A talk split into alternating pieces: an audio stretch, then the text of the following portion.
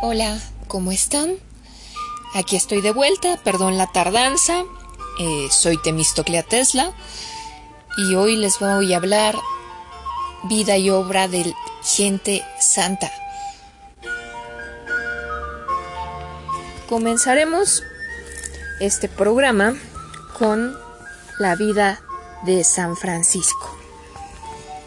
Les recuerdo que pueden escribirme a mis dos páginas de Facebook, Temistoclea Tesla y Temistoclea Tesla Rara Avis, donde pueden darme su opinión, sugerencias, quejas, yo qué sé. Me dará mucho gusto saber de ustedes, donde quiera que, que se encuentren. Yo me ubico en México.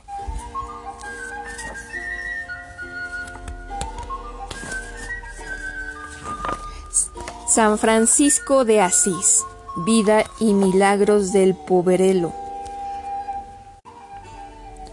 Nombre, Giovanni di Bernardón. Ficha de nacimiento, Asís, Italia, eh, entre mil, eh, el año 1181 o 1182. El registro no es muy exacto.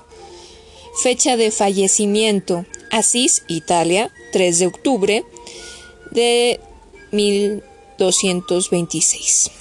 Canonización. 16 de julio del año 1228 en Asís por el, por el Papa Gregorio este no, perdón, Gregorio IX. Principal santuario, Basílica de San Francisco de Asís, Italia. Festividad el 4 de octubre. Atributos, estigmas, lobo, aves podía hablar con los animales, es lo que se cuenta y a lo que se refiere esto. Símbolos asociados, la letra tau. Patronazgo, lugares donde es patrono, Italia, Filipinas, Quito, Ecuador, San Francisco, Argentina, Telchac, pueblo en México y California, Estados Unidos. Por eso, San Francisco, California. Profesiones, eh, de, lo, de quienes es patrono, sastres, tejedores, fabricantes de telas, belenistas, ecologistas y de los animales. Giovanni de Bernardón, un joven de buena voluntad. Francisco vino al mundo en el seno de una acomodada familia de mercaderes de Asís, los Bernardón. Como correspondía a alguien de su clase, disfrutó de una infancia fácil y una adolescencia placentera, dominada por las fiestas con otros jóvenes de su edad y los sueños de gesta militares. La compleja situación política de la Italia de la época le dio la oportunidad de empuñar las armas en defensa de su ciudad natal. A su regreso al hogar empezó a frecuentar a su regreso al hogar, perdón, Empezó a frecuentar lugares solitarios y a buscar cobijas en ruinas, siempre en pos de una señal que le indicara hacia dónde encaminar su vida. Francisco nació a finales del siglo XII en Asís, una ciudad en la que una burguesía pujante empezaba a disputar la hegemonía al poder feudal y episcopal, la basílica, este, levantada tras la canonización de Francisco y terminada en el año de 1253, es un claro testimonio del fervor que la figura del poverelo despertó entre sus contemporáneos y sigue siendo lugar de peregrinación para todos los miembros de la gran familia franciscana. Todo empezó en Asís. Allí en esa pequeña ciudad levantada en uno de los contrafuertes del monte Subasio, en la región de Umbría, vivía, a finales del siglo XII, un comerciante de telas y paños llamado Pietro Bernardone. Había heredado el negocio de su padre, miembro de una de las más ricas familias de Luca, los Moriconi, y mediante trabajo, constancia y habilidad consiguió que prosperaran aún más bien fuera por su ingente actividad comercial o por ser el lugar de encuentro de mercancías llegadas de todos los rincones de Europa, las ferias que se celebraban en Francia eran para Pietro todo un reclamo. Es más, ese país ejercía sobre él una extraña fascinación que iba más allá del interés comercial. tanta que cuando le llegó la hora de tomar esposa, fue a buscarla a esa misma tierra gala. La escogida se llamaba Dona Pica, y pronto estuvo instalada en Asís y esperando la llegada de su primer hijo. Pietro, sin embargo, acuciado por los negocios, no pudo asistir al nacimiento, que tuvo lugar a finales de del año 1181 o principios de 1182. La fecha es, es bastante inexacta. En su ausencia, Dona Pica decidió llamar al recién nacido Giovanni y así fue bautizado. Pero cuando Pietro regresó al hogar, decidió que ese no era nombre para su vástago, por lo que se lo cambió por uno que sin duda debió de causar cierta sorpresa entre los familiares y amigos de los Bernardón. Pues aunque hoy pueda parecer imposible, no era entonces nada común. Francesco, algo así como el francesito. Giovanni, pues, pasó a ser Francesco, Francisco, y como tal acabaría iluminando una época con más sombras que luces.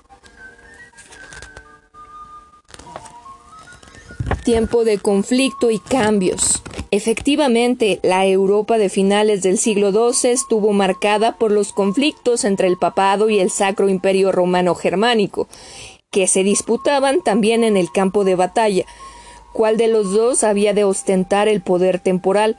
El último episodio se había vivido solo seis años antes de nacer Francisco, el 29 de mayo del año de 1176. El emperador Federico I Barbarroja fue derrotado en la batalla de Legno, la primera en la que la infantería se impuso a la caballería y tuvo que humillarse y someterse al Papa Alejandro III. No obstante, ello no significó la resolución definitiva de la disputa sino solo una tregua que no alcanzaría ni siquiera el final de, esa centuria. Por otro lado, había tensiones en el mismo seno de la sociedad. Si ésta hasta entonces había sido inequívoca, inequivocadamente feudal, ahora la tradición la tradicional primacía de los que oraban el clero y los que luchaban la nobleza se veía contestada por el despertar y el auge de las ciudades, la apertura de rutas comerciales y el empuje de la incipiente burguesía.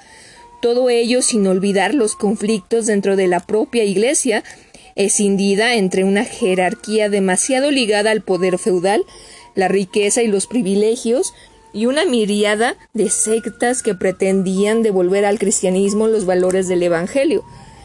Es el caso de los valdenses, los cátaros o los humiliati, movimientos que casi inexorablemente acabaron cayendo en la herejía y por ende fueron perseguidos. La presencia del Islam, tanto en la península ibérica como en Tierra Santa, completa y condiciona el cuadro de esta turbulenta época. Era pues una época de transición a cuyos cambios y luchas no era ajena a Cis. Cuando Francisco vino al mundo, la ciudad pertenecía al ducado de Spoleto y por lo tanto formaba parte del dominio del imperio. A su amparo creció y prosperó disputándose con su eterna enemiga Perusa en manos papales el monopolio económico de la región.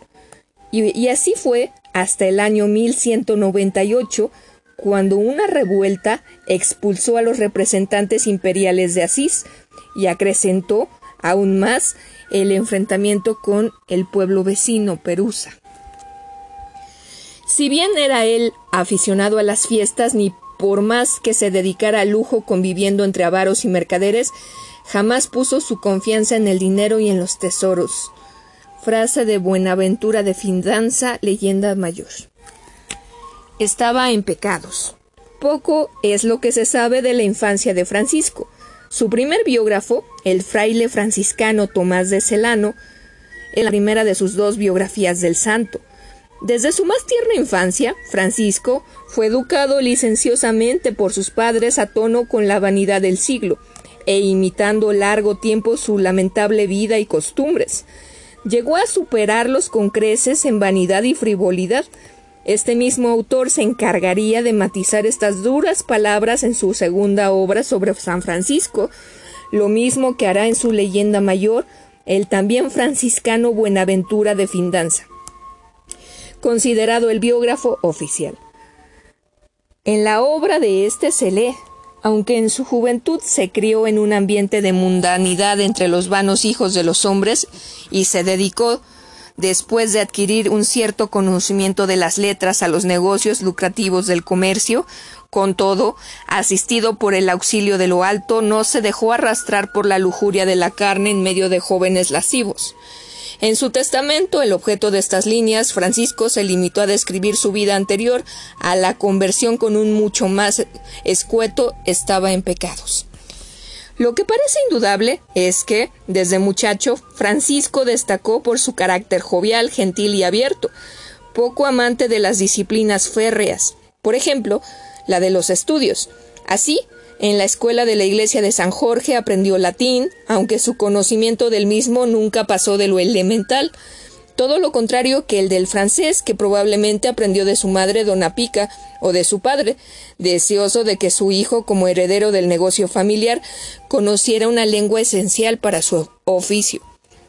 El francés, lo mismo que el occitano, era para el joven la lengua de la poesía y de los caballeros andantes que tanto inflamaron su juvenil imaginación. Para entonces la lengua francesa siguió siendo su favorito a la hora de expresar sus sentimientos más íntimos. Su nombre, Francisco, el francesito, adquiriría así todo su sentido. Los enfrentamientos entre güelfos, facción que apoyaba al papado, y gibelinos, partidarios del emperador, fueron una constante en la península itálica durante los siglos XII y XIII. Asís fue una comuna gibelina enfrentada en una lucha fratricida con la güelfa perusa este, y en las fuerzas gibelinas del emperador Federico expulsaron a los güelfos de Florencia. Cuando estaba lleno del Espíritu Santo, hablaba en francés en voz alta. Tomás de Celano, vida segunda de San Francisco.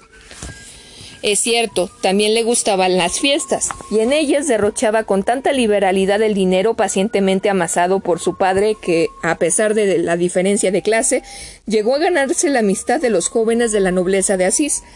No fuera noble, su simpatía natural, aliada con la capacidad de seducción del dinero, hacía de Francisco el rey de las fiestas. Sueños de gloria militar. Los cantares de gesta a los que tan aficionado era Francisco no fueron solo un divertimento literario. Él mismo soñaba con ser un caballero poeta que saliera al mundo a combatir la injusticia y cantar la belleza y, a la belleza y el amor. Sin, sin embargo, no tardó en presentársele la oportunidad de ver cuán alejadas están la violencia y la crudeza de la guerra de su idealización novelesca. En el año de 1198, Asís se rebeló contra los representantes del poder imperial. Aprovechando la ausencia del duque Conrado de Urslingen, el pueblo y la burguesía asaltaron la fortaleza de la Roca Mayore, símbolo del poder del imperio, y la, y la redujeron a escombros. Pero no se quedaron ahí. La ciudad aspiraba a ser independiente, libre del de servidumbres imperiales o papales, por lo que los sublevados cargaron también contra los nobles, que se vieron obligados a huir hacia la, rival Perusa. Entre las familias expulsadas se hallaba la del conde Favarone, Ofreducho, el padre de Santa Clara y Santa Inés de Asís. A pesar de su juventud, Francisco debió tomar parte de, en estos acontecimientos, y lo hizo del lado de la facción popular, cuando en 1202 una perusa alentada por los nobles expulsados declaró la guerra a Asís, el joven se unió voluntario a la pequeña tropa formada para combatir a la detestada urbe vecina. La aventura acabó en fiasco. En noviembre, los de Asís fueron derrotados en la batalla de Ponte de San Giovanni sobre el río Tíber. Los que no murieron fueron hechos prisioneros. Así, Francisco fue encarcelado en Perusa durante todo un año eso sí, compartiendo encierro y suerte con los de, los de más alta posición. Aunque tuvo que soportar duras condiciones durante su cautiverio, el optimismo y jovialidad de que hacía gala sorprendieron a sus compañeros de infortunio y les ayudaron a sobrellevar mejor sus penas. Esa forma de afrontar la vida sería una constante en Francisco después de su conversión. La llamada del Señor.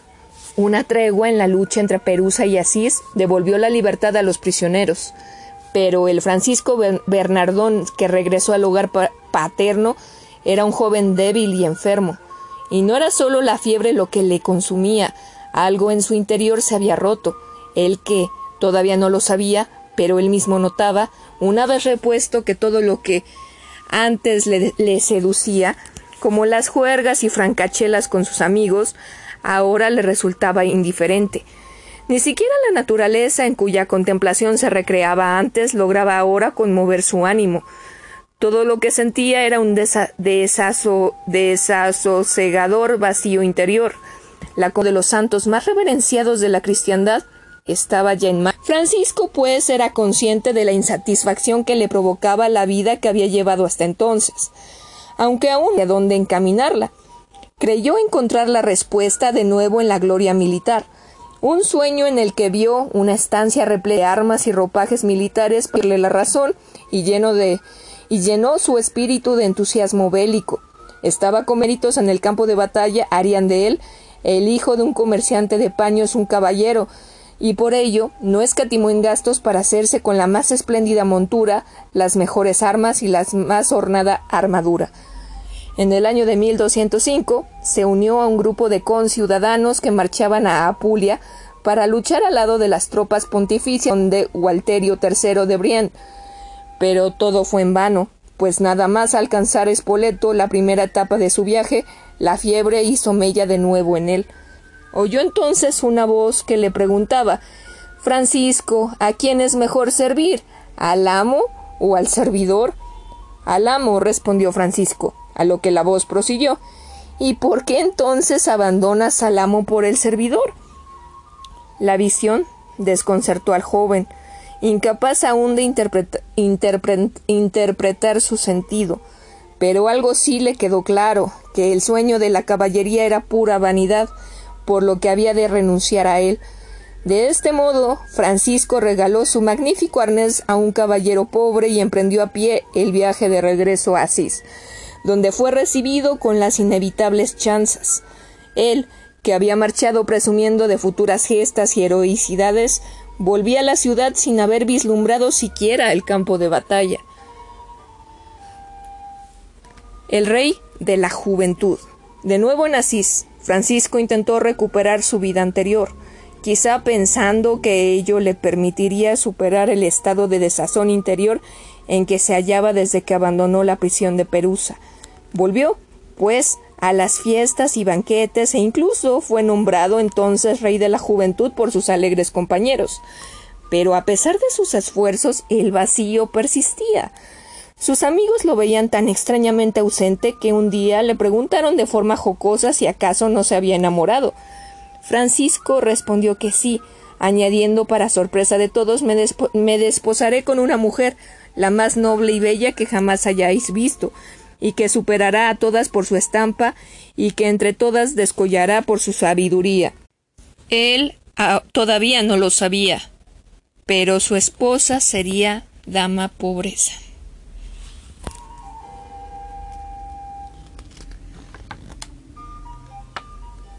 A partir de ese momento, el hasta entonces sociable y extrovertido Francisco empezó a buscar la soledad.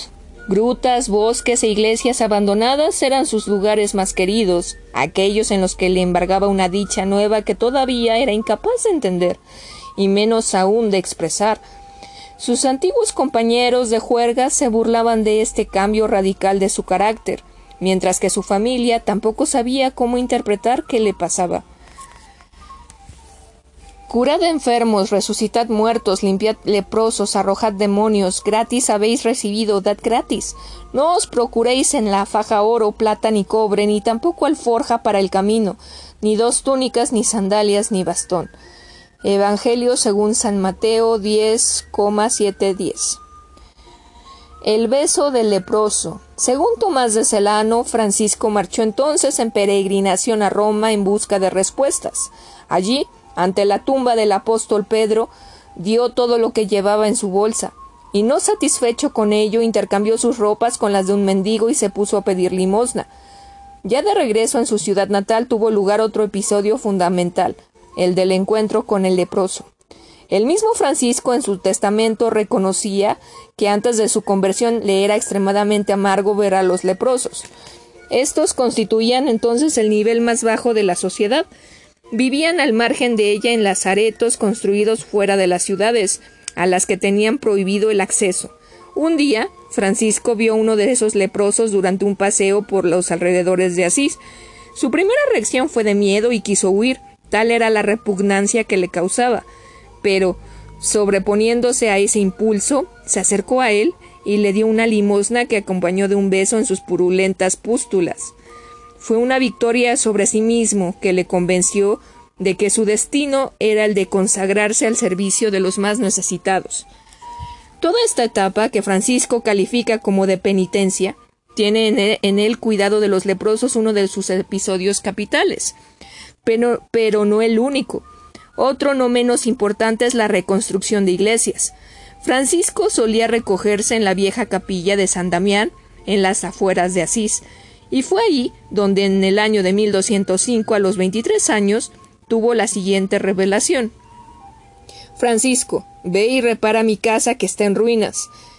Y el joven, sin ver más allá de las palabras, se dispuso a cumplir literalmente el encargo, y se aprestó a reconstruir tanto San Damián como otras viejas iglesias del lugar, sin advertir que las ruinas a las que se refería la visión eran las de la, la propia institución de la iglesia, cuyos cimientos se tambaleaban debido a la corrupción de sus pastores.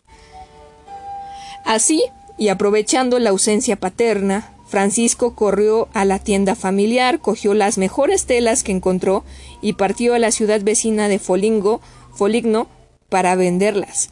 El dinero obtenido se lo dio al anciano sacerdote que cuidaba la capilla de San Damián, quien, temeroso de las consecuencias, se negó a aceptar tan cuantioso donativo. Francisco lo arrojó con desprecio por una ventana y pidió al sacerdote que le permitiera vivir con él, lo que le fue concedido. La revelación de San Damián. Uno de los episodios fundamentales de la conversión de Francisco tuvo como escenario la capilla de San Damián de Asís. Lo narra Tomás de Celano en su segunda biografía del santo. Entra en ella guiándole el espíritu a orar, se postra suplicante y devoto ante el crucifijo, y visitado con toques no acostumbrados en el alma, se reconoce luego distinto de cuando había entrado, y en este trance la imagen de Cristo crucificado, cosa nunca oída, desplegando los labios, habla desde el cuadro a Francisco, llamándolo por su nombre. Francisco, vete, repara mi casa, que como ves se viene del todo al suelo. Presa del temblor, Francisco se pasma y como que pierde el sentido por lo que ha oído. Se apronta a obedecer, se reconcentra todo él en la orden recibida.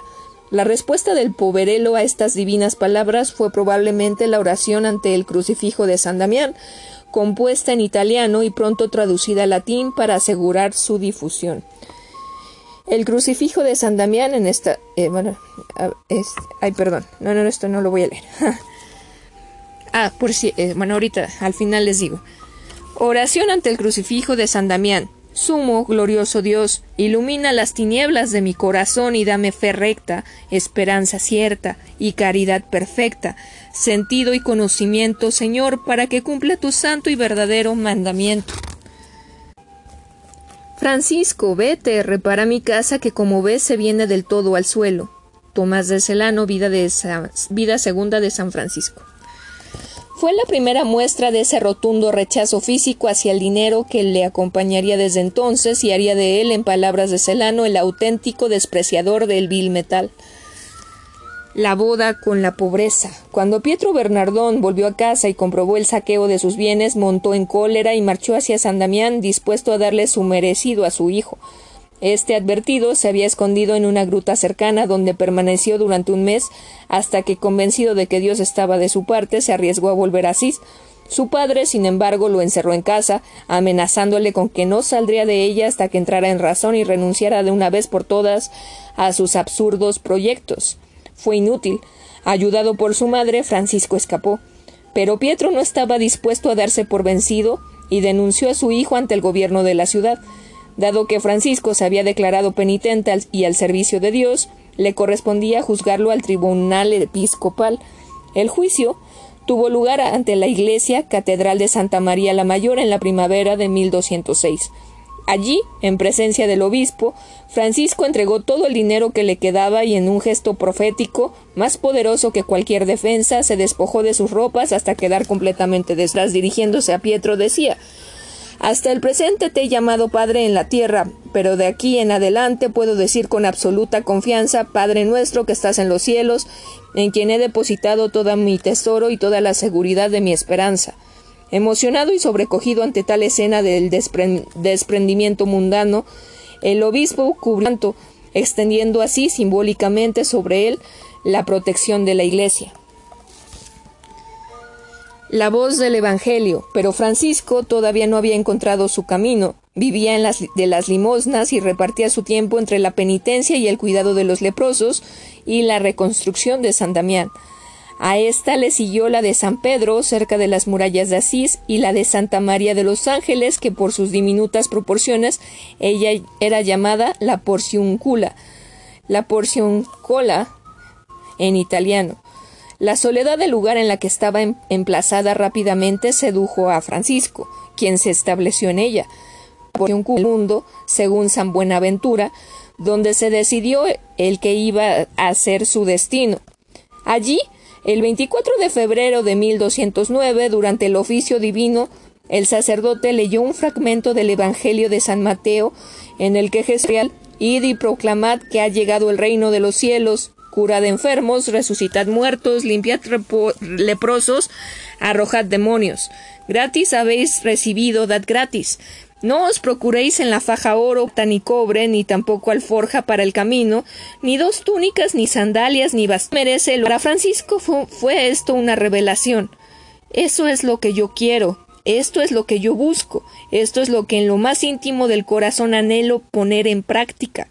Exclamar el siglo, mismo refiere en su texto, y así partir al mundo, no reconstruir iglesias, de predicar el amor de Cristo, tan pobre se había consumado, y Francisco Bernardón Bernardón pasó a Francisco, el poverelo de Asís. El ciclo de frescos sobre la vida del santo decora la superior de San Francisco en obra del artista tocano Giotto di Bon. Eh, es un cuadro genial en internet. La fraternidad de Ribo Torto, perdón. Una vez escuchada a predicar en Asís, al burgués Bernardo de Quintabel el primer discípulo que se unió a su misión no tardaron en seguirle otros hasta sumar doce. Al frente de ellos el poverelo partiría con destino a Roma para obtener del Papa Inocencio III el visto bueno a su fraternidad. Esta no cesaba de crecer y pronto la porción cula se quedó pequeña y hubo que buscar un nuevo emplazamiento.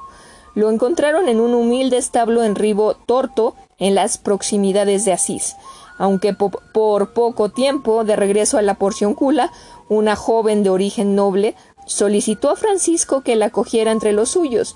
Su nombre era Clara de Asís. San Francisco y sus primeros hermanos predicaban con el ejemplo, renunciaron a todos sus bienes terrenales y ataviaban la sencillez a los pobres y enfermos de la comunidad, especialmente a los más desfavorecidos y marginados. Después de muchas dudas y tanteos, Francisco había descubierto por fin cuál era la misión que Dios le había encomendado, predicar su palabra y a través de ella luchar por hacer realidad la paz en el mundo, y todo sin oro ni dinero, siguiendo con ello el ejemplo de Jesús y soles. Francisco se puso manos a la obra, refiere Celano, al, al, punto desata el calzado de sus pies, echa por tierra el bastón y gozoso con una, con, una túnica se pone una cuerda en lugar de la correa. Se, se, se la prepara muy áspera para crucificar la carne con sus vicios y pecados. Se la prepara, en fin, pobrísima y burda, tal como el mundo nunca pueda, pueda ambicionarla. Y así pertrechado abandonó la porción cula para salir a cumplir su misión. Jorge, emplazada donde hoy se levanta la de Santa Clara, fue el lugar escogido desde él el que dirigirse a una audiencia que cada día era más numerosa. Las burlas que habían provocado en la ciudad su inesperada conversión y su obsesión por reconstruir iglesias decrépitas se habían, se habían casi desvanecido para dejar paso al respeto y una creciente admiración. Por eso, en esta nueva etapa de predicación activa más más de un vecino empezó no solo a escuchar con atención sus palabras, sino incluso a sentir en su interior la llamada a seguirle. Se estaba gestando ya lo que sería la orden franciscana. En su testamento, Francisco describe esta trascendental etapa con estas sencillas palabras. El Señor me dio hermanos.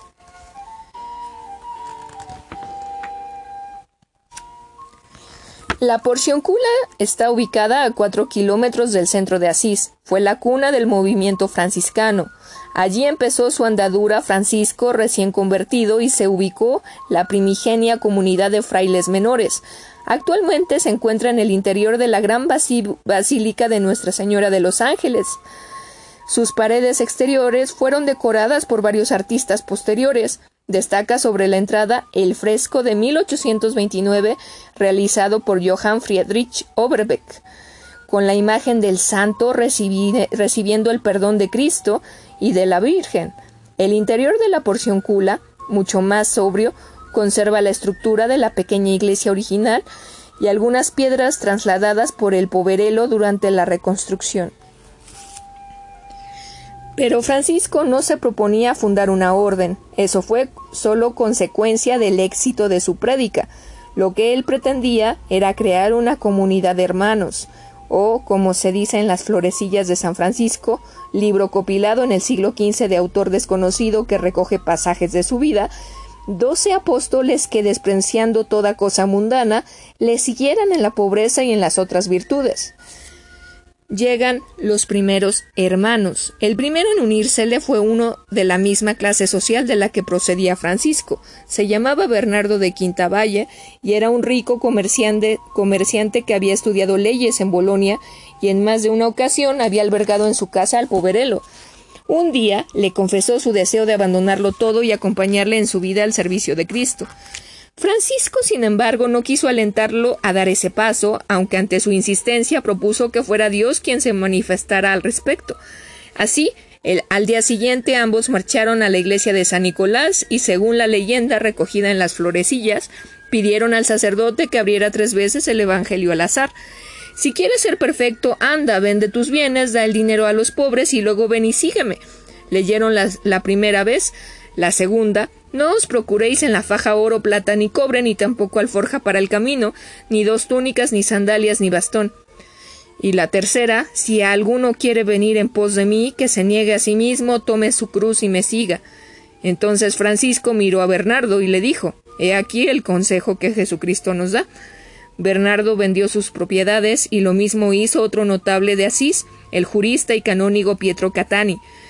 Durante el reparto de sus bienes entre los pobres, un sacerdote llamado Silvestre se acercó a Francisco a reclamarle el pago de unas piedras que habían servido para la reconstrucción de San Damián. Francisco le dio entonces todo el dinero que quedaba en la bolsa de Bernardo, lo que dejó al sacerdote satisfecho. Pero, de vuelta en su casa, empezó a sentir tales remordimientos que tiempo después acabó también por renunciar a sus bienes y unirse a la comunidad. Fue el primer sacerdote en ingresar en sus filas. Para entonces ya se había sumado el campesino Egidio o Gil, que Celano describe como un varón sencillo y recto temeroso de Dios. Con Francisco, Bernardo, Pietro y Egidio ya estaba formado el núcleo de la fraternidad. La porción cula se convirtió en la base desde la que los hermanos iban en parejas a predicar por Italia Central, sobre todo en la marca de, de Ancona. En poco tiempo, la comunidad sumó dos hermanos, entre los que había campesinos como Egidio, burgueses como Bernardo o el propio Francisco, y caballeros nobles como Ángelo Tancredi. Dos hermanos como doce fueron los apóstoles de Cristo. Para, para que las semejanzas entre Jesús y Francisco fueran aún mayores, la comunidad contaba incluso con su propio Judas, un tal fray, Juan de la Capilla, que según las florecillas, apostató y se ahorcó. Si quieres ser perfecto, anda, vende tus bienes, da el dinero a los pobres y luego ven y sígueme. Evangelio según San Mateo. 19-21. Entre la predicación y la oración. En su testamento, Francisco describe así esta fraternidad de, que estaba gestándose en torno suyo, y aquellos que venían a tomar esta vida daban a los pobres todo lo que podían tener, y estaban contentos con una túnica forrada por dentro y por fuera, el cordón y los paños menores, y no queríamos tener más. Lo siento por esa interrupción de mi celular. Y no queríamos tener más. Los clérigos decíamos el oficio como los otros clérigos. Los laicos decían los Padre Nuestros y muy gustosamente permanecíamos en las iglesias. Y éramos iletrados y súbditos de todos. Y yo trabajaba con mis manos y quiero trabajar y quiero firmemente que todos los otros hermanos trabajen en trabajo en trabajo que conviene al decoro los que no saben que aprendan, no por la codicia de recibir el precio del trabajo, sino por el ejemplo y para rechazar la ociosidad. Y cuando no se nos dé el precio del trabajo, recurramos a la mesa del Señor, pidiendo limosna de puerta en puerta. El Señor me reveló que dijésemos el saludo, el Señor te dé la paz. La vida de los hermanos se repartía entre la predicación activa y breves periodos de retiro dedicados a la contemplación la oración y la penitencia.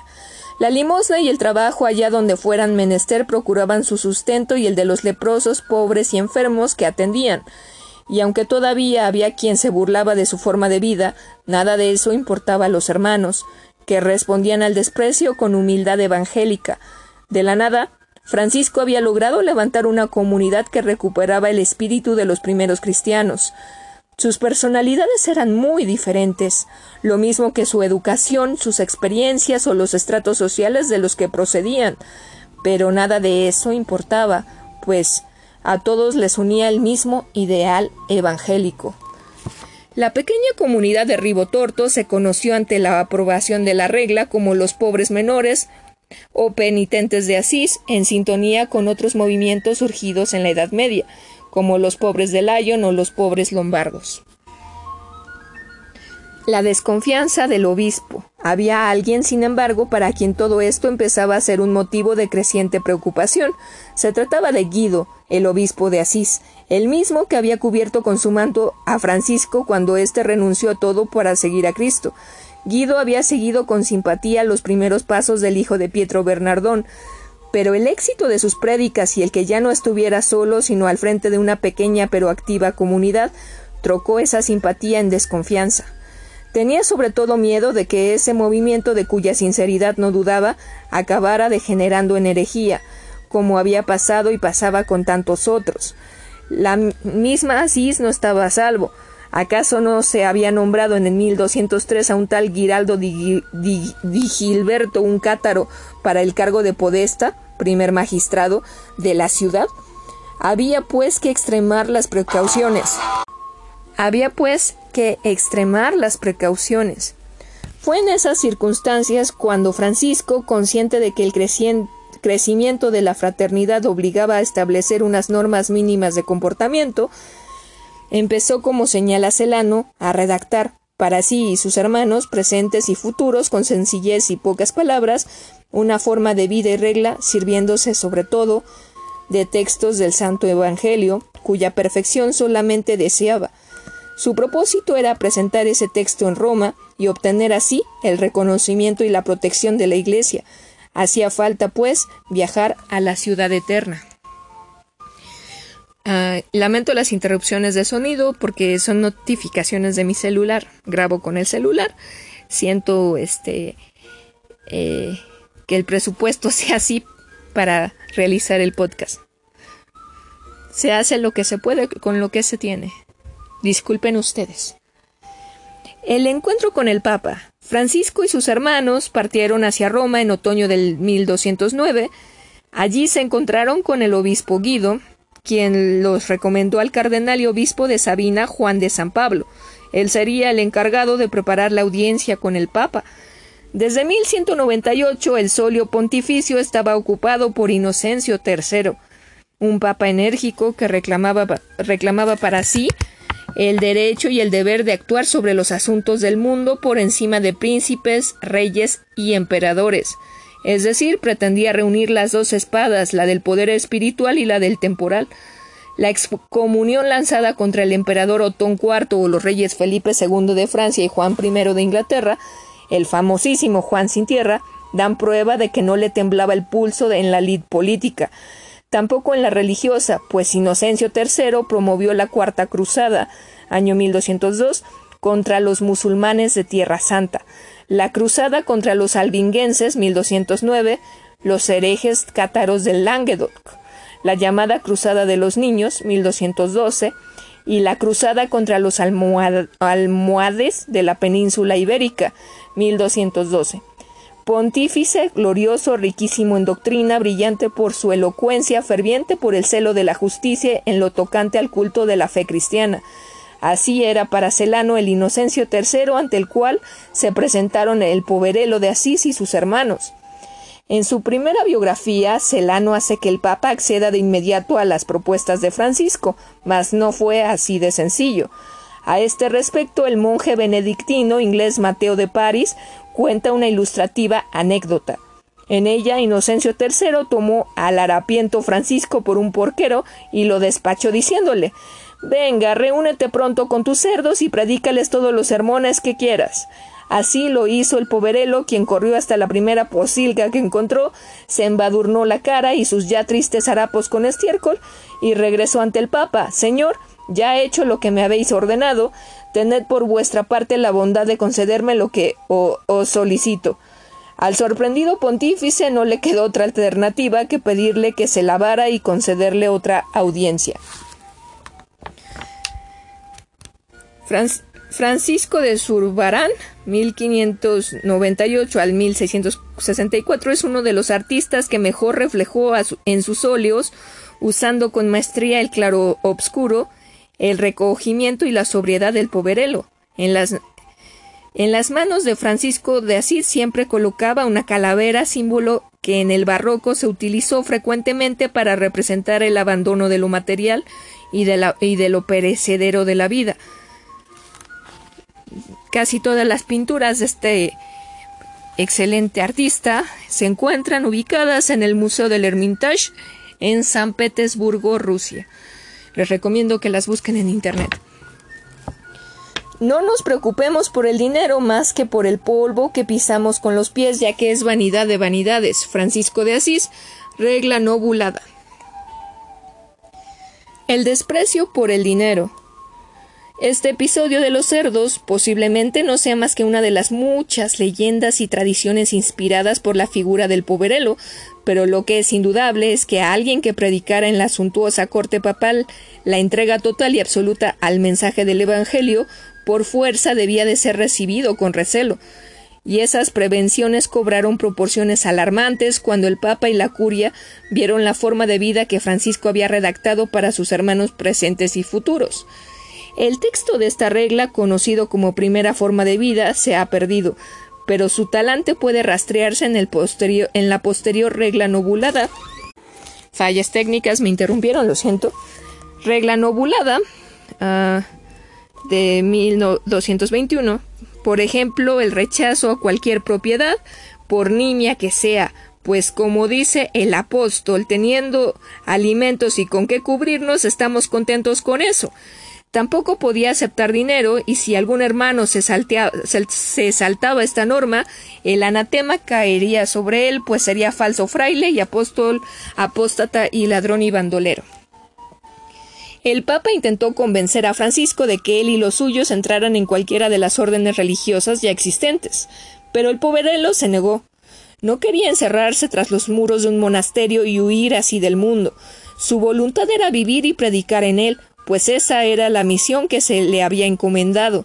El pontífice, no obstante, dudaba, y con él muchos cardenales, para los cuales, como refiere San Buenaventura, lo que predicaba Francisco les parecía una cosa nueva y tan ardua que sobrepujaba las fuerzas humanas. En su defensa salió el cardenal benedictino Juan de San Pablo, quien afirmó si rechazamos la demanda de este pobre como cosa del, todo nueva y en extremo ardua, siendo así que no, que no pide sino la confirmación de la forma de vida evangélica, guardémonos de inferir con ello una injuria al mismo Evangelio de Cristo, Pues si alguno llegare a afirmar que dentro de la observancia de la perfección evangélica o en el deseo de la misma se contiene algo nuevo, irracional o imposible de cumplir, sería convicto de blasfemo contra Cristo, autor del Evangelio. A pesar de un argumento de tanto peso, el Papa suspendió la audiencia y emplazó a Francisco a una nueva al día siguiente con las siguientes palabras. Ruega, hijo, a Cristo que por tu medio nos manifieste su voluntad, a fin de que, conocida más claramente, podamos acceder con mayor seguridad a tus piadosos deseos. La maestría de los frescos de Giotto en la Basílica Superior de San Francisco de Asís muestra este encuentro de los doce apóstoles de Ribotorto con el Papa Inocencio III. Búsquenla en Google. Un sueño con mensaje profético. Así fue. Esa noche Inocencio III tuvo un sueño en el que vio la basílica de San Juan de Letrán a punto de desmoronarse. Pero en ese momento llegó un hombrecillo de pequeña estatura y que la sostuvo sobre sus espaldas. El Papa reconoció en ese hombre al harapiento que había recibido la víspera y supo que efectivamente Dios lo había enviado a Roma para salvar a la Iglesia de Cristo de su inminente ruina. No obstante, el prodigio, Inocencio III solo aprobó el texto presentado por Francisco de forma oral y no por escrito mediante una bula. Esto lo hacía no oficial. Igualmente, Francisco y los suyos recibieron autorización para predicar la penitencia por el mundo y una pequeña tonsura que les convertía en clérigos y por tanto los hacía dependientes directos de la Iglesia, cuya autoridad juraron respetar siempre. Según Celano, el Papa los despidió con las siguientes palabras cuando el Señor Omnipotente os multiplique en número y en gracia, me lo contaréis llenos de alegría, y yo os concederé más favores y con más seguridad os confiaré asuntos de más trascendencia. Henchidos de felicidad, los hermanos abandonaron Roma con destino a Asis. Francisco, el muy valeroso caballero de Cristo, como lo le llama Celano, decidió entonces dar nombre a su fraternidad. Quiero que esta fraternidad se llame orden de los hermanos menores. Y así fue, pues menores eran quienes sometidos a todos buscaban siempre el último puesto y trataban de emplearse en oficios que llevaran alguna apariencia de deshonra, a fin de merecer fundamentos fundamentados así en la verdadera humildad, que en ellos se levantara en orden perfecto el edificio espiritual de todas las virtudes. La porción cula se queda pequeña. Mientras el número de hermanos había sido reducido, la capilla de Santa María de los Ángeles, aunque exigua, había sido capaz de cobijarlos. Ahora, sin embargo, urgía encontrar un nuevo espacio en el que aposentarse. Lo encontraron en un establo abandonado situado al pie del monte Subacio, cerca de Asís, en un lugar llamado Ribotorto. Francisco no deseaba propiedad alguna, ni siquiera la del hogar de su comunidad, por mísero que éste fuera y este establo no fue una excepción. Su intención tampoco era vivir allí, sino simplemente tener un espacio en el que reunirse y encontrar abrigo una vez cumplida cada predicación. Así, y después de obtener el permiso de sus propietarios, los hermanos menores ocuparon un establo que por su extrema pobreza se adecuaba idealmente a sus propósitos. Porque, como decía el poverelo, más presto se sube al cielo desde una choza que desde un palacio o como se lee en las florecillas, la pobreza es aquella virtud por la cual el alma, aún viviendo en la, viviendo en la tierra, se comunica con los ángeles del cielo. Esta es la, esta es la que acompañó a Cristo en la cruz, con la que Cristo fue sepultado, con la que Cristo resucitó y subió a los cielos, y de poseerla en esta vida otorga a las almas que están enamoradas de ella agilidad suma para remontarse al cielo. En nombre de la pobreza, Francisco rechazaba incluso la tenencia de vasos siempre que se pudiera pasar sin ellos sin caer en extrema necesidad, pues como se refiere Tomás de Celano, es imposible satisfacer la necesidad sin condescender con el placer. Por ello, cuando al pobre de Asís le ofrecían alguna vianda cocida, no dudaba en sazonarla con un poco de ceniza, lo mismo que aguaba la sopa hasta dejarla insípida. El espíritu de concordia y fraternidad de los hermanos se mantuvo en Ribotorto y eso fue precisamente lo que más atrajo a quienes se acercaban a la comunidad. Aunque todos reconocían la autoridad moral de Francisco, entre ellos primaba un espíritu igualitario expresado en uno de los puntos de la posterior regla del 1221. Y ninguno se llame prior, sino todos, sin excepción, llámense hermanos menores, y el uno lave los pies del otro. La pobreza es aquella virtud por la cual el alma, aun viviendo en tierra, se comunica con los ángeles del cielo, florecillas de San Francisco. Una anécdota recogida por San Buenaventura expresa esta idea. Una vez que Francisco regresaba de una de sus misiones de predicación, el cansancio lo llevó a montar sobre un asno, mientras que su compañero Leonardo de, Leonardo de Asís no menos fatigado, le seguía pensando. No eran las de la misma condición social los padres de este y los míos, y he aquí que él va montado mientras yo camino a pie guiando su asno. Francisco adivinó sus pensamientos y se apeó de la humilde montura. No es justo, hermano, que yo cabalgue y que tú vayas a pie, porque en el siglo fuiste mucho más noble y poderoso que yo. Sitúa la humildad, pues, por encima de todo, algo que rompía con las férreas jerarquías de la Iglesia católica, con sus obispos y abades que en poco o en nada se diferenciaban de los señores feudales. Los hermanos menores, en cambio, no poseían nada más que los harapos con los que se cubrían. De regreso a la porcioncula. Sin embargo, el periodo de Ribotorto, posiblemente aquel en que el ideal de la pobreza y la fraternidad se vivió de una manera más auténtica, acabó pronto. Un día, un lugareño llegó al establo con su burro y con malos modos hizo salir a los hermanos. Estos abandonaron el lugar sin proferir una sola palabra de protesta y regresaron a Santa María de los Ángeles la porción cula. El obispo Guido intentó que la orden de la Camal Dula propietaria de la, capilla, la donara a los hermanos menores, pero incluso a eso se negó Francisco, cada vez más convencido de que predicar la pobreza evangélica y tener propiedades por modestas que éstas fueran no, eran no era congruente. Lo único que aceptó fue el derecho a usar el pequeño templo y sus terrenos. De este modo la porción cula se convirtió en la sede de la fraternidad, algunos de sus hermanos más célebres se unieron precisamente entonces. Es el caso de León, confesor y confidente de Francisco, Rufino, de familia noble y primo de, los que de la que sería Santa Clara, capaz de predicar incluso dormido, Junípero, de ánimo extravertido y fantasioso y de una inocencia única que hacía exclamar a un gozoso Francisco quien me diera un bosque de estos juníperos. Y Maceo, un celoso de rostro siempre, un coloso, perdón, un coloso de rostro siempre sonriente y carácter temperamental, volcado con toda su alma en la conquista de la virtud de la humildad. El Señor te bendiga y te guarde, te muestre su rostro y tenga misericordia de ti. Vuelva a ti su mirada y te conceda la paz. Francisco de Asís, bendición a Fray de León. El encuentro con Clara. Pero no solo los varones se mostraban atraídos por las prédicas de Francisco, también las mujeres sentían que esa, esa llamada a rechazar las vanidades del mundo y a consagrarse al servicio de los demás iba dirigida a ellas, y no se equivocaban. Una de las primeras en acercarse al poverelo fue una joven de dieciocho años llamada Clara, era la hija del conde Favarone Ofreducho, una de las familias más respetadas de Asís y también una de las que habían sido expulsadas de la ciudad a raíz de la revuelta de 1198. No volvieron a ella hasta el año de 1203, el mismo año en que Francisco fue liberado de su cautiverio en Perusa. Acorde con su condición noble, Clara había recibido una esmerada educación. Era una joven culta, cuyos padres soñaban con casar con algún buen partido de la aristocracia. Clara, sin embargo, incluso antes de tomar contacto con Francisco, había dado ya tempranas muestras de querer consagrar su vida a Dios.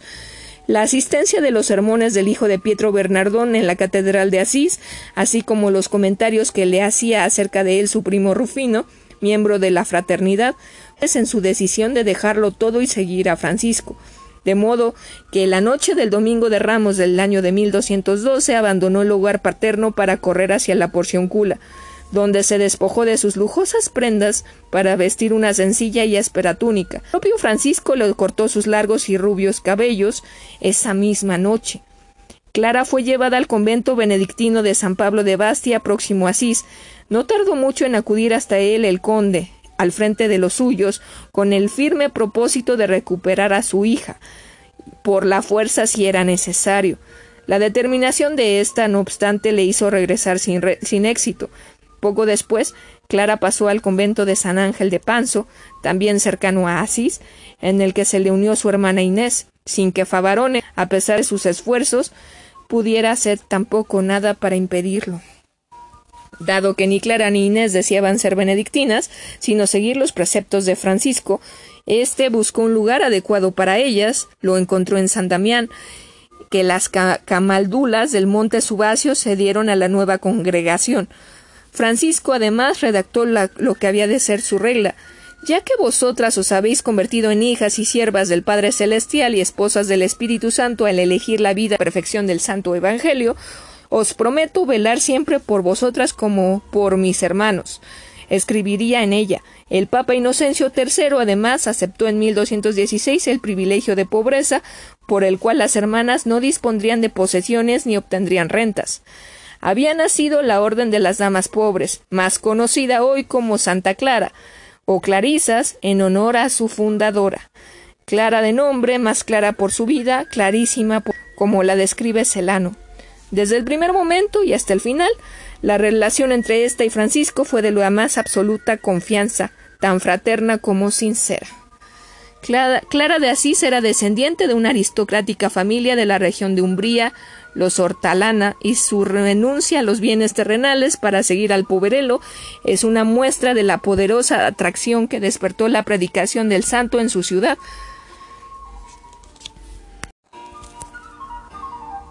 Aquí estamos de vuelta, soy Temistocla Tesla y esto es Los franciscanos y el Santo Sepulcro. La Basílica del Santo Sepulcro está construida en el lugar en que se produjo la crucifixión, entierro y resurrección de Jesucristo y fue erigida por mandato del emperador romano Constantino en el año 326. La iglesia que puede contemplarse hoy es fruto de, los las diversas reconstrucciones realizadas en sus más de 16 siglos de historia y está situada en el barrio cristiano de Jerusalén. En la, eh, un segundo. Aunque no hay constancia cierta, parece indudable que Francisco visitó el Santo Sepulcro durante su estancia en Jerusalén.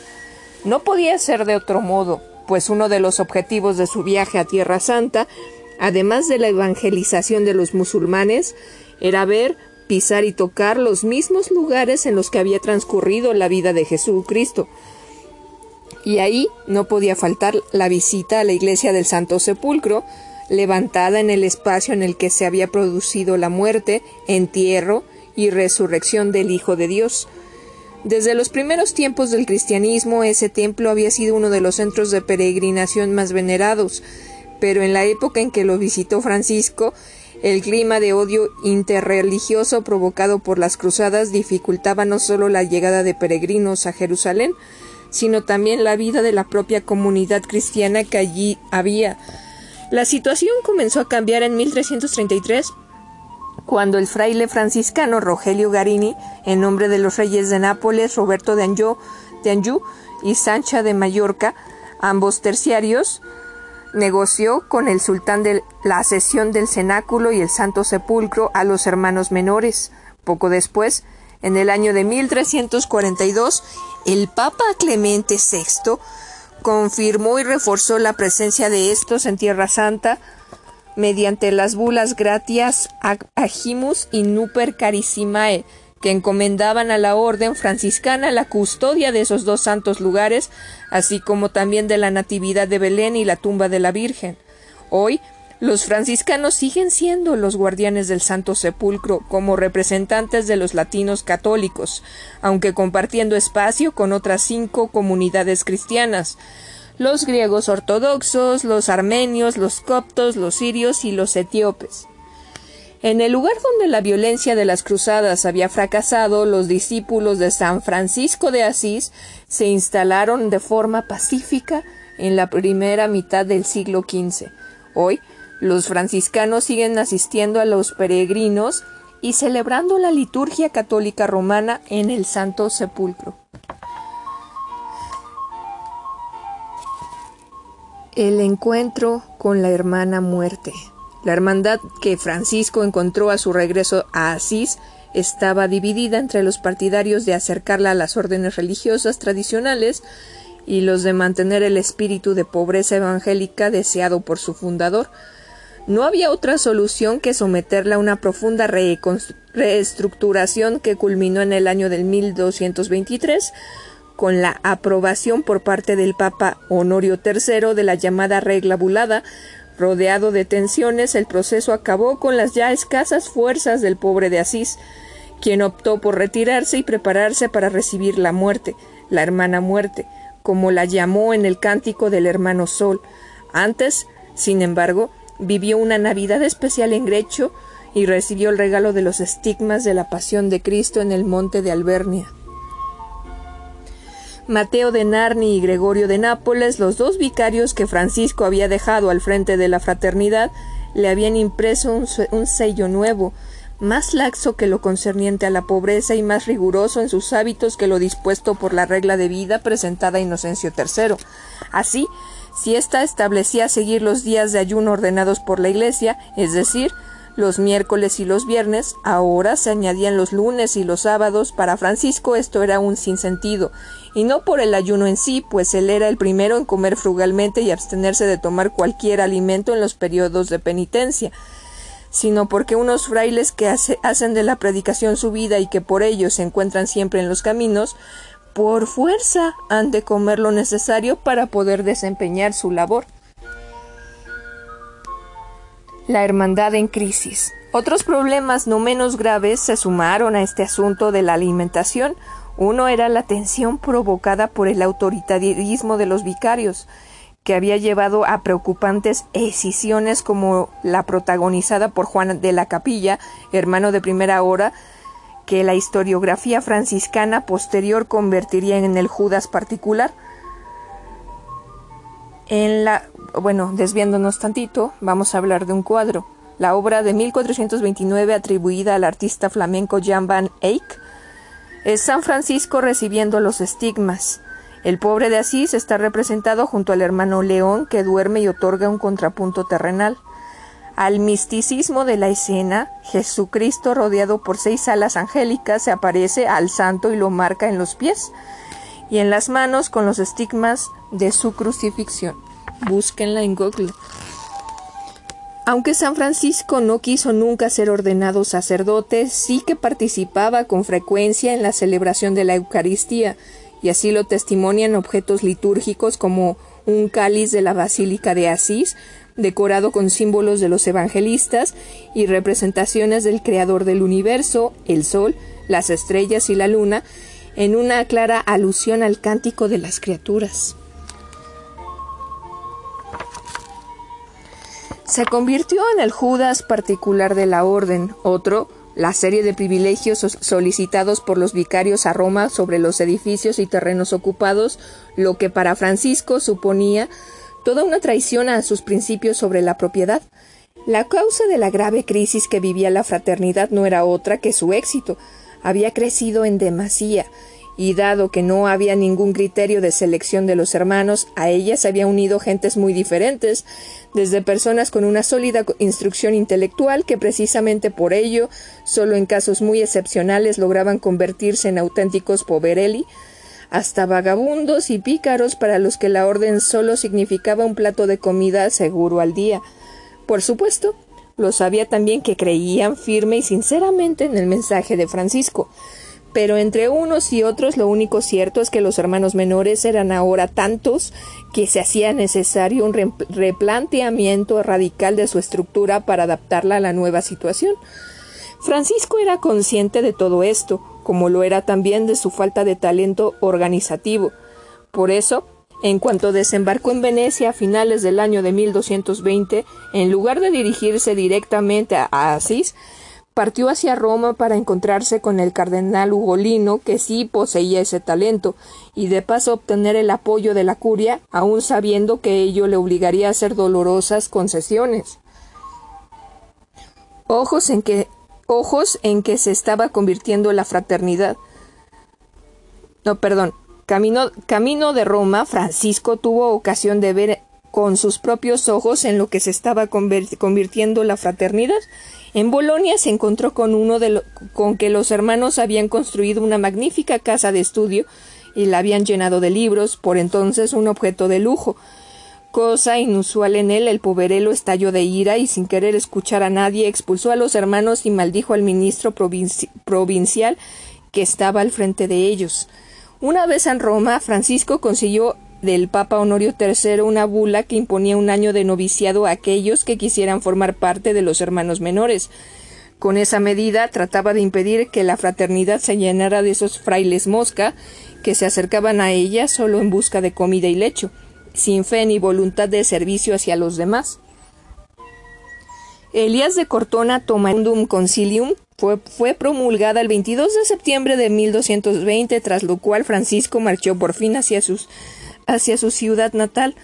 Nada más llegar, destituyó a los dos vicarios y en su lugar nombró vicario general con, pleno, con plenos poderes al fiel Pietro Catani, aunque su muerte pocos meses más tarde hizo que tan influyente cargo fuera a parar a manos de Elías de Cortona.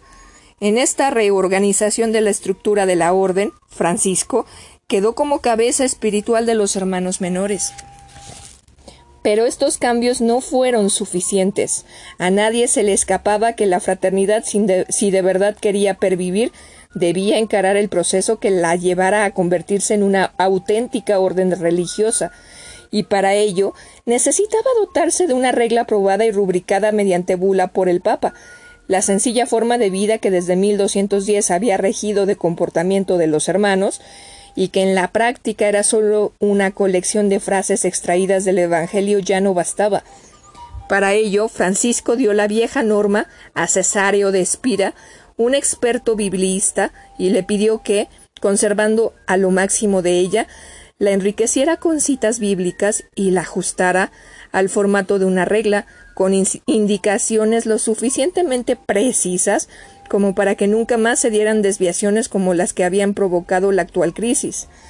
Paralelamente y con el apoyo del papado, el deseo de los laicos de participar eh, de la espiritualidad franciscana empezó a concretarse en la formación de la Orden Tercera, para la cual se elaboró asimismo una regla. Esta fue aprobada por Honorio III en el año de 1221, mas no así la de la Orden de los Hermanos Menores, cuya lectura provocó serias reservas en la curia, y eso que casi toda ella no era sino un florilegio de citas evangélicas, pero aún así, en sus líneas latía la personalidad emocionada y fantasiosa del poverelo, por encima de las fórmulas jurídicas tan caras a los funcionarios papales, estos, sin embargo, no eran los únicos descontentos, pues algunos hermanos, entre ellos el siempre pragmático Elías, se mostraron también remisos a aceptarla. Para sorpresa de Francisco, esta regla se conoce como regla no ovulada.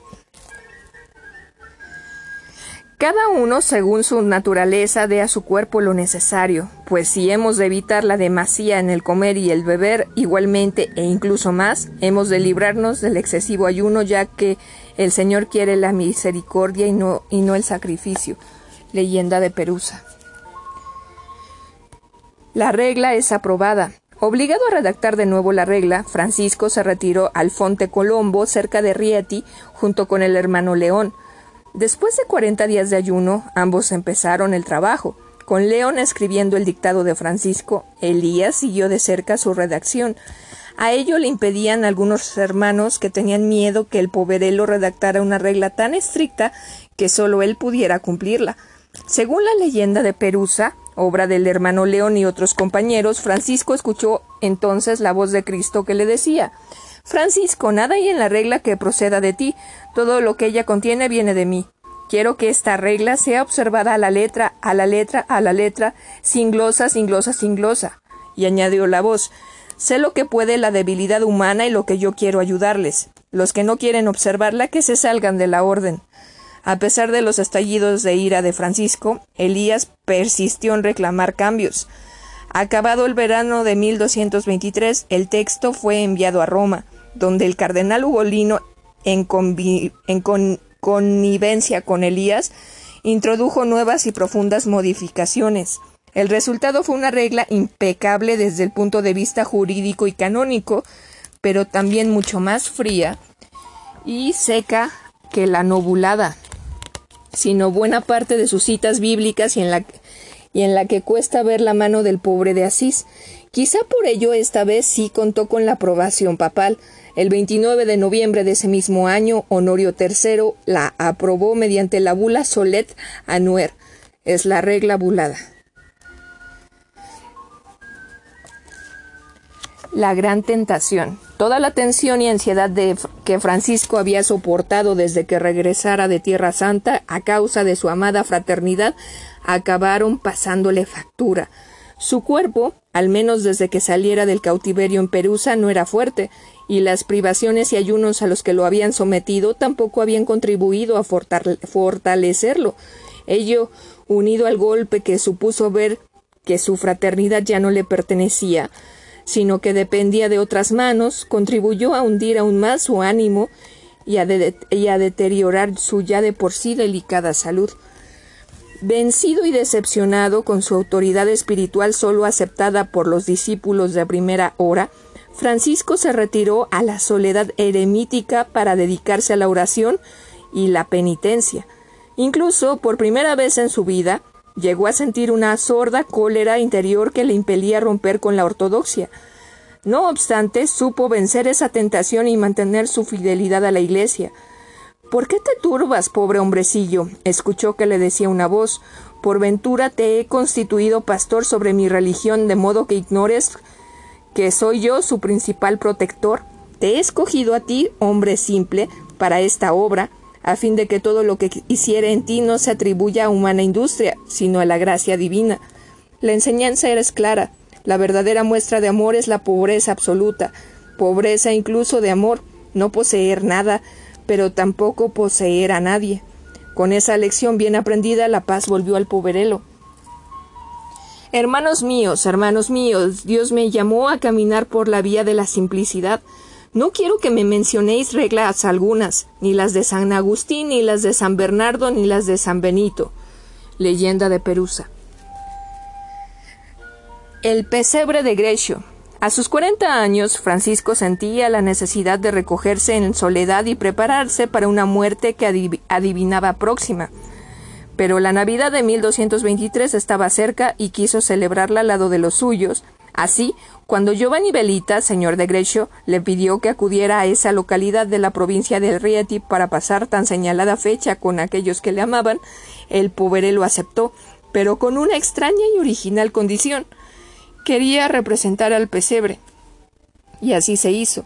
En una de sus las grutas que honrada oradan el bastión rocoso sobre el que se asienta la población, se dispuso todo lo necesario para recrear esa pobre y humilde ese pobre y humilde pesebre que vio nacer a Jesús.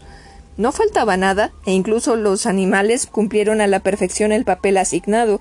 Los fieles y los hermanos acudieron prestos a la cita, con velas y antorchas que iluminaron la noche como si fuera día, y revistieron de una solemnidad especial la celebración de la misa del gallo. Por supuesto, no faltaron las palabras de Francisco, que emocionaron a los asistentes por su dulzura sobre todo cuando se dirigía al recién nacido, el niño de Belén. Acababa de nacer la tradición de los pesebres navideños tan propia de las culturas católicas mediterráneas. Giotto, en el fresco en el que representa la Navidad en Grecio, correspondiente a la serie de frescos de la vida de San Francisco de la Vasca de Asís, representa colocando a un niño en el pesebre. Deseo celebrar la memoria del niño que nació en Belén y quiero contemplar de alguna manera con mis ojos lo que sufrió su invalidez de niño, como fue reclinado en el pesebre y como fue colocado sobre heno entre el buey y el asno.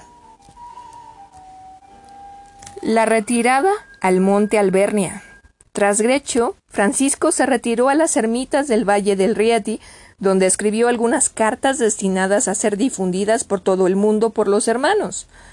Estuvo allí hasta verano, cuando se encaminó a la Toscana con destino al monte Albernia, que años antes le había regalado el conde Orlando de Chiusi, y que por su carácter salvaje y boscoso era particularmente querido por el, el, de Asís para sus retiros, no iba solo, pues le acompañaban los hermanos León, Iluminado, Rufino, Maceo, Ángel y Silvestre.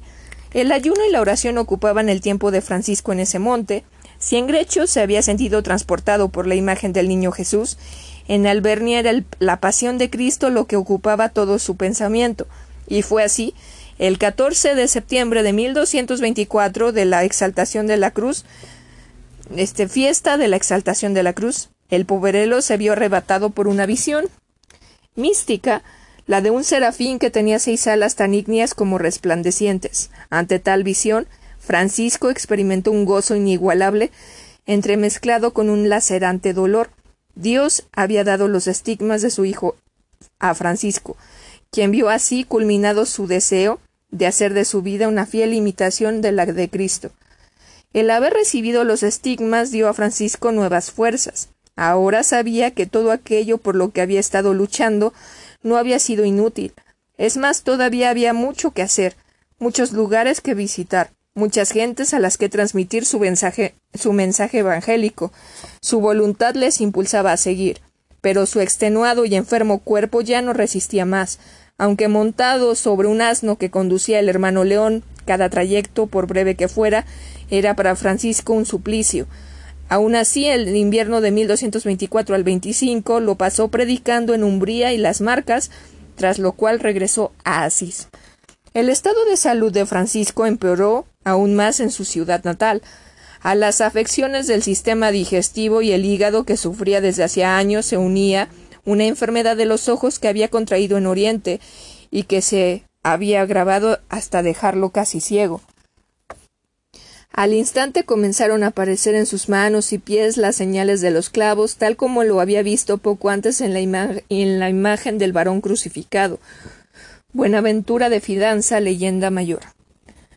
La pintura de Caravaggio, el éxtasis de San Francisco, provocó suspicacias en su época, ya que muestra un ángel sosteniendo el cuerpo inconsciente del santo en una representación simultánea y no demasiado ortodoxa de la estigmatización del poverelo y su éxtasis, que se supone posterior. A pesar de la polémica, la obra retrata con gran dulzura a Francisco, que aparece como una figura frágil ante la corpulencia del serafín. Bendita seas, de Dios, ciudad santa, por ti se salvarán muchas almas y en ti habitarán muchos siervos de Dios, y muchos de tus hijos serán elegidos para la vida eterna. Florecillas de San, Francisco. San Francisco, próximo a seis días antes de su muerte. El, el santo muestra sus estigmas de la mano derecha, eh, mientras fruto de la enajenación mística entrecierra los ojos en la escultura que realizó Giuseppe San Martino, el éxtasis de San Francisco. Eh, lamento esa interrupción. Las notificaciones de mi celular, ya saben. Ante la gravedad de su estado de salud, Fray Elías insistió en llevarlo a Rieti para que lo visitara un famoso médico, pero una recaída le obligó a pasar 50 días en San Damián, donde recibió los cuidados de la hermana Clara. Fue seguramente ahí donde compuso el cántico del hermano solo, cántico de las criaturas, cuyos versos serenos y resplandecientes y rebosantes de vida, fe, amor fraternal, no reflejaban nada del dolor y la oscuridad que por entonces Francisco sufría. Finalmente, Elías consiguió llevar a Francisco a Rieti, donde permaneció entre junio del 1225 a enero del 1226. Los mejores médicos, incluido el del Papa Honorio III, visitaron al enfermo, pero sin resultados. Entonces los hermanos de Siena solicitaron hacerse cargo de Francisco, pero allí su salud empeoró a tal extremo que incluso redactó un breve testamento. Una leve mejoría permitió llevarlo a Cortona, desde donde, cumpliendo su voluntad, lo trasladaron a Asís. Dado que la porción cula estaba en campo abierto y podía ser presa fácil de un golpe de mano de los perusinos, el cuerpo de Francisco iba a convertirse en una preciada reliquia. El poverelo fue llevado al palacio episcopal. Allí tuvo noticias de que el obispo y el podesta de Asís se habían peleado y que el primero había llegado a excomulgar al segundo, mientras éste amenazaba con castigar a quienes tuvieran trato con aquel. Francisco dispuso que ambos se reunieran en su presencia e hizo cantar ante ellos su cántico del hermano Sol, al que había añadido una nueva estrofa dedicada al perdón. El milagro sucedió y obispo y podesta se fundieron en un sincero abrazo de reconciliación. Fue en este palacio donde Francisco, enterado de la irreversibilidad de su estado, añadió una última estrofa al cántico dedicada a la hermana muerte y redactó su testamento, un emotivo repaso de su vida y una exhortación a continuar su obra. Fue entonces también cuando decidió que quería pasar sus últimos días de vida en la porción cula, el lugar donde había el lugar donde había comenzado todo, y a, pesar de las reticencias de Elías, hasta allí fue llevado. La despedida del mundo, cuidado por los hermanos y protegido por los hombres de Asís, organizados en guardias en prevención de cualquier incursión perusina, el poverelo celebró en la Porcioncula una última cena con sus discípulos. Era el 2 de octubre de 1226. Siento las interrupciones, de verdad lo siento, pero es que no puedo ponerle, no molestar que estuviera sin sonido, porque si no ustedes no me escuchan. Era el 2 de octubre de 1226. Un día más tarde dijo a sus hermanos, Estad firmes, hijos todos, en el temor de Dios y permaneced siempre en él, y como ha de sobrevenir la prueba y se acerca ya la tribulación, felices aquellos que perseveraren en la obra comenzada. En cuanto a mí, yo me voy a mi Dios, a cuya gracia os dejo encomendados a todos. Y así, después de escuchar el cántico del hermano Sol y la pasión según el Evangelio de San Juan, Francisco exhaló su último aliento. Santa Clara besa el cuerpo yacente de Francisco en, un fresco de Giotto correspondiente a la serie de la vida de San Francisco de la Basílica del Santo. La comitiva que despide al pobre de Asís aparece junto a la iglesia de San Damián. La muerte de San Francisco causó una profunda conmoción en Asís. Toda la ciudad acudió a contemplar y venerar, su cuerpo. El domingo 4 de octubre, un día después del obito, el cortejo fúnebre recogió sus despojos y, y marchó hacia la iglesia de San Jorge para enterrarlos. Su camino, por expreso deseo del poverelo, pasó por la iglesia de San Damián para que Clara y sus hermanas pudieran despedirse de él. Desde el momento en que los restos mortales de Francisco fueron sepultados, los acontecimientos se sucedieron con insólita rapidez. El Papa Honorio III solo le sobrevivió cinco meses y su lugar como máxima autoridad del mundo católico fue ocupado por el cardenal Ugolino, quien tomó la tierra papal como Gregorio IV. Lo siento, tuve otra interrupción. Como Gregorio IX, perdón. Como tal, no solo siguió protegiendo a la orden fundada por Francisco, sino que aceleró el proceso para que este fuera declarado santo. El 16 de julio de 1228, menos de dos años después de la muerte, el mismo Papa se trasladó a Asís para hacer oficial la canonización. Poco después, el 26 de mayo de 1230, el cuerpo fue trasladado con todos los honores al magnífico templo de Fray Elías, que Fray Elías había hecho construir en honor al santo, la Basílica Papal de San Francisco de Asís, una obra maestra de la arquitectura y el arte góticos pero que el hijo de Pietro Bernardón sin duda habría rechazado airado por su lujo y magnificencia. El cántico del hermano Sol.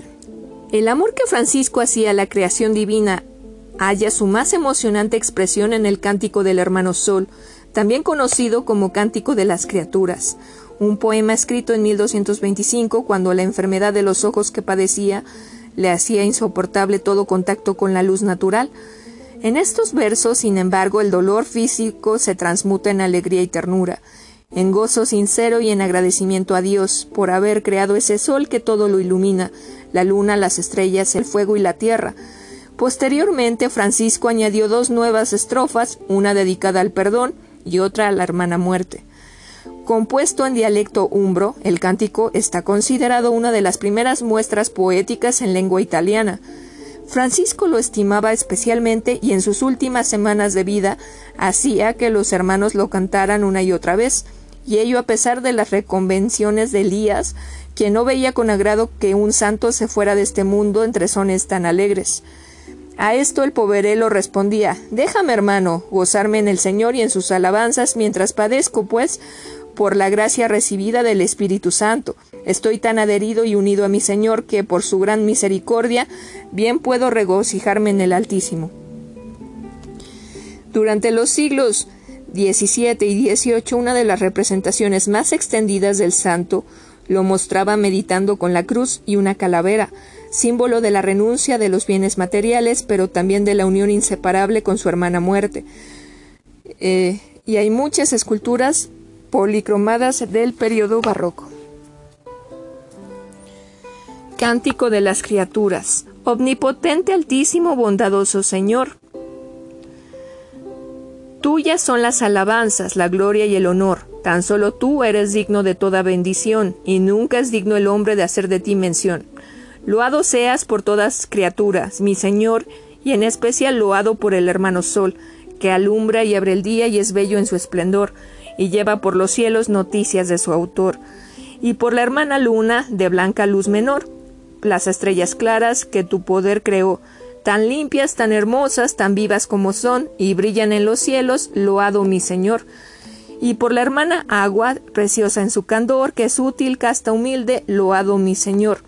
Por el hermano fuego, que alumbre al, irse el sol, y es fuerte, hermoso, alegre, loado mi Señor y por la hermana tierra, que es toda bendición, la hermana madre tierra, que da en toda ocasión las hierbas y los frutos y flores de color, y nos sustenta y rige, loado mi Señor. Y por los que perdonan y aguantan por tu amor los males corporales y la tribulación, felices los que sufren en paz con el dolor, porque les llega el tiempo de la consolación. Y por la hermana muerte, loado mi Señor, ningún viviente escapa de su persecución. Hay sí en pecado grave sorprende al pecador, dichosos los que cumplen la voluntad de Dios. No probarán la muerte de la condenación, servidle con ternura y humilde corazón, y agradecer sus dones, cantad su creación. Las criaturas todas load a mi Señor. Amén.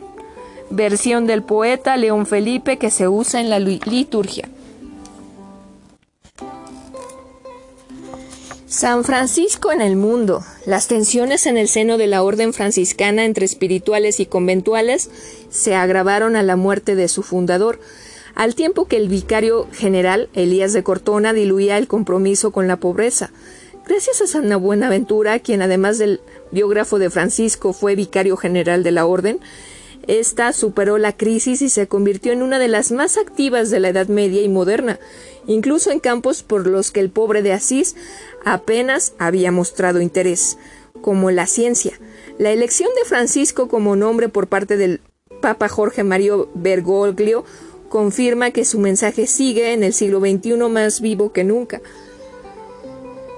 En su testamento, Francisco había pedido a sus hermanos, tanto a los clérigos como a los laicos, que respetaran los principios que había inspirado la fundación de la fraternidad. Pero tras su muerte, la diversión de la orden que ya se había empezado a fraguar, la división, perdón, de la orden que ya se había empezado a fraguar en vida suya, se hizo todavía más profunda. Por un lado se encontraban los hermanos que querían vivir, con todas sus consecuencias, lo que había mandado Francisco, empezando por la pobreza, eran los elanti o espirituales, en el lado opuesto se llevan los conventuales que, conducidos por el vicario general de la orden, Elías de Cortona, pretendían que el Papa aligerara aún más las cargas impuestas por la ya de por sí depurada regla de 1223, sobre todo en lo concerniente a la práctica de la pobreza, que les permitieran gozar de unos privilegios similares a los que disfrutaban el resto de las órdenes religiosas. En medio se hallaba un tercer grupo de tendencia moderada que consideraba que esa regla era ya más que suficiente para vivir el franciscanismo en plenitud y sin traicionarlo. Debido a estas controversias internas que incluyeron episodios de violencia contra unos espirituales reducidos a la categoría de vagabundos y eremitas fáciles de ser acusados de herejía, la orden corrió serio peligro de fracturarse. Lo evitó el convertido Elías, quien pasó a sus últimos años de vida luchando contra el Papa en las filas del emperador. El impulso definitivo de la orden llegó en 1257 con la elección de Buenaventura de Fidanza como vicario general. Su importancia es tal que se, se le considera su segundo fundador. La orden franciscana hoy. En la actualidad, la familia franciscana mantiene la división en tres órdenes, tal como se dio en tiempos de Francisco. La primera, la de los hermanos menores, se divide en tres ramas, la orden de los frailes menores, la de los frailes menores conventuales y la de los frailes menores capuchinos. Entre las tres, en ocho siglos han dado a la Iglesia más de 2.500 obispos, 90 cardenales y cinco papas. El primero de estos fue Sixto IV, este, quien ocupó el solio pontificio entre 1471 y 1484. Hoy, los frailes menores siguen formando la rama franciscana masculina más numerosa, con más de 15.000 miembros, entre los que se cuentan seis cardenales, más de 100 arzobispos y obispos y cerca de 10.000 sacerdotes. Por su parte, 1.500 frailes menores conventuales se reparten en más de 650 casas de 60 países, y los frailes menores capuchinos cuentan con más de 11.000 miembros. Tres grandes basílicas, Santa María de los Ángeles, Santa Clara y por supuesto San Francisco, cuyo campanario romántico sobresale como el resto de las construcciones de la ciudad. Constituyen los principales centros de peregrinación de Asís, situada en la región itálica de la Umbría y declarada Patrimonio de la Humanidad por la UNESCO en el año 2000.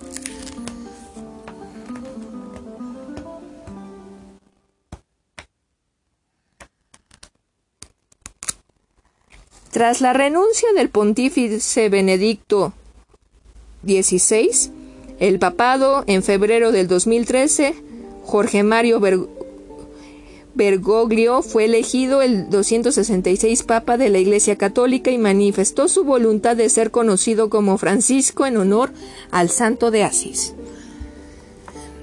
La segunda orden es la de las damas pobres o clarisas, que a su vez se divide en urbanistas por seguir la regla de vida impuesta por Urbano IV en el año de 1268, 63, perdón, y coletinas que siguen la reforma implantada a principios del siglo XV por Santa Coleta de Corby, quien perseguía recuperar los valores austeros de los tiempos de Santa Clara.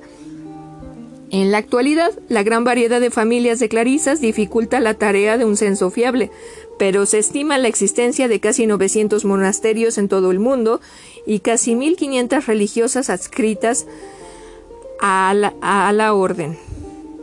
Queda la tercera orden, que en la actualidad se divide básicamente en dos ramas. Una es la tercera orden seglar, fundada en 1221 por Francisco y que desde 1978, al aprobar el Papa Pablo VI una nueva regla, se conoce como Orden Franciscana Seglar, en sus filas acoge a los laicos, tanto varones como mujeres, que quieren vivir en el mundo según los principios del pobre de Asís, como en su momento lo hicieron Giotto di Bondone, Dante Alighieri, Galileo Galilei, Cristóbal Colón o Lope de Vega. Hoy son casi medio millón de fieles repartidos por los cinco continentes. La otra rama es la tercera orden regular, integrada por un millar de sacerdotes que desarrollan una intensa actividad pastoral.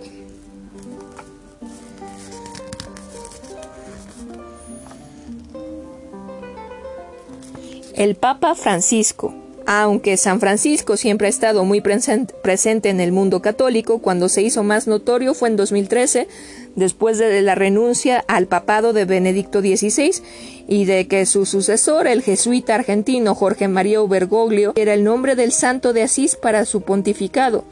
Con la elección del nombre de Francisco, que hasta la fecha no había llevado ningún papa, Jorge Mario Bergoglio quiso expresar la línea de su pontificado, una iglesia pobre para los pobres, como dijo al poco de ser ungido. Para mí, Francisco de Asís es el hombre de la pobreza, el hombre de la paz, el hombre que ama y custodia la creación. La vinculación del Papa Francisco con San Francisco no se queda en el nombre. En busca de las raíces espirituales que deseaba para su papado, el 4 de octubre del 2013, fiesta del Poverelo, viajó hasta Asís. Era el primer pontífice en hacerlo en 800 años. Allí, en un encuentro con los jóvenes, pronunció En el nombre de San Francisco os digo, no tengo oro ni plata que daros, sino algo mucho más precioso, el Evangelio de Jesús. Id con valentía, sed testigos de la fe con vuestra vida. Llevad a Cristo a vuestras casas, anunciadlo entre vuestros amigos, acogedlo y servirlo en los pobres. Son unas palabras que el juglar de Dios, el pobre Francisco Bernardón, seguro habría hecho suyas. Oración de San Francisco. A pesar de que la oración franciscana por la paz encarna como ninguna otra el espíritu del santo, su autor no fue San Francisco, en realidad apareció publicada en diciembre de 1912 en una revista católica francesa, sin firma y sin ninguna alusión a su creador. Curiosamente, fue un grupo de pacifistas protestantes franceses el primero en relacionar esta plegaria con la figura de, de Francisco en 1926. Más tarde, la Segunda Guerra Mundial aseguró su difusión por todo el mundo. Para entonces su autoría se atribuía ya de forma indiscutible al santo, de tal modo que incluso empezó a aparecer en sus estampas impresas en Asís. Oración franciscana por la paz. Señor, haz de mí un instrumento de tu paz, que allí donde haya odio ponga yo amor, donde haya ofensa ponga yo perdón, donde haya discordia ponga yo unión, donde haya error ponga yo verdad, donde hay duda, ponga yo fe. Donde haya desesperación, ponga yo esperanza. Donde haya tinieblas, ponga yo luz. Donde haya tristeza, ponga yo alegría. Oh Maestro, que no busque yo tanto ser consolado como consolar, ser comprendido como comprender, ser amado como amar. Porque dando es como se recibe, olvidando como se encuentra, perdonando como se es perdonado, muriendo como se resucita a la vida eterna este, hay muchos retratos sobre tabla de San Francisco en la Toscana.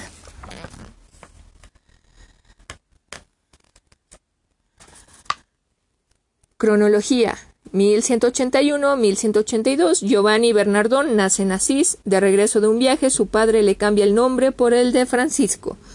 1198 Revuelta popular en Asís que acaba con la huida de la nobleza a la vecina ciudad de Perusa. 1202. Guerra entre Asís y Perusa. Francisco combate en las filas de su ciudad y es hecho prisionero. Pasa un año en las cárceles perusinas. 1204. Tras su liberación de la cárcel, Francisco cae enfermo. Empieza a desatenderse de las cosas mundanas. 1205. Francisco marcha con algunos conciudadanos para unirse al ejército pontificio de Apulia. Una voz en Espoleto le incita a volver a Asís. 1206. Juicio en Asís. Ante el tribunal del obispo, Francisco renuncia a los bienes paternos y se retira a seguir una vida de penitencia y oración.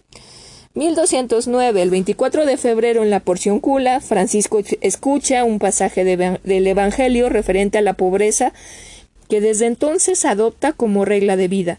Se le unen los primeros hermanos menores, Bernardo de Quintavalle y Pietro Catani, el Papa Inocencio III confirma verbalmente la primera regla de vida de la incipiente comunidad. 1213. El conde Orlando de Chihuisi dona a los franciscanos la montaña de Albernia.